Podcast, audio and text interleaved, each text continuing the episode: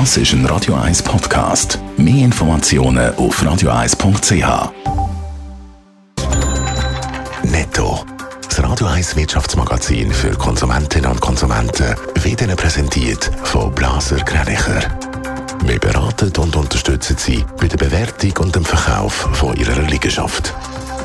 blasergreinicher.ch Adrian Sutter.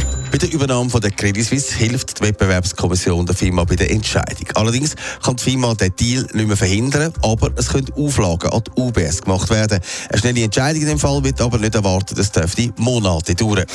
Die Schweizer Nationalbank wird heute ihren Zinsentscheid verkünden und der wird mit Spannung erwartet. Um halb zehn wird das die SNB mitteilen. Sie wird erwarten, dass der Leitzins um 0,5 auf 1,5 Prozent erhöht wird. Die US-Notenbank FED hat schon gestern im Kampf gegen die Teuerung den Leitzins um 0,25 Prozent aufgetan. Jetzt liegt der Zins in einer Spanne von 4,75 bis 5 Prozent. Es ist das neunte Mal im Folge, dass der FED den Leitzins erhöht hat. Die Teuerung in den USA liegt im Moment bei 6 Prozent.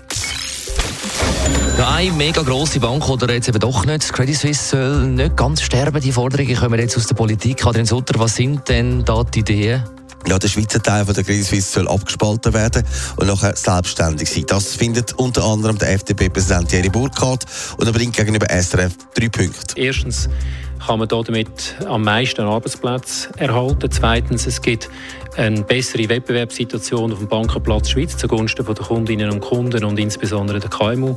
Und drittens ist das auch zur Risikominimierung für unser Land, im Fall, dass einmal die UBS ins Wanken sollte kommen. Auch die SVP stimmt dann zu und findet, eine grosse Bank ist ein zu grosses Risiko. Aber die Aufsplittung der Banken war ja schon mal ein Thema im Parlament beim äh, Too Big to Fail Gesetz. Ja, dort ist aber auch ein trennbares System diskutiert worden, dass man eine Trennbank macht.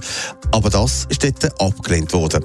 Wenn man das, was man heute wüsste, schon dort gewusst hätte, meint der grüne Gerard André. Ganz offensichtlich hätten wir so etwas wie das Trennbankensystem gebraucht. Und das ist wahnsinnig frustrierend, haben wir das damals nicht gemacht. Das ist ein politisches Versagen, ein politischer Wille von den Bürgerlichen, das nicht zu machen. Aber dass man das jetzt nochmal so anbietet, für das sechs vermutlich spät, wenn der Scherbenhaufen schon angerichtet ist. Netto. Das Radio 1 Wirtschaftsmagazin für Konsumentinnen und Konsumenten.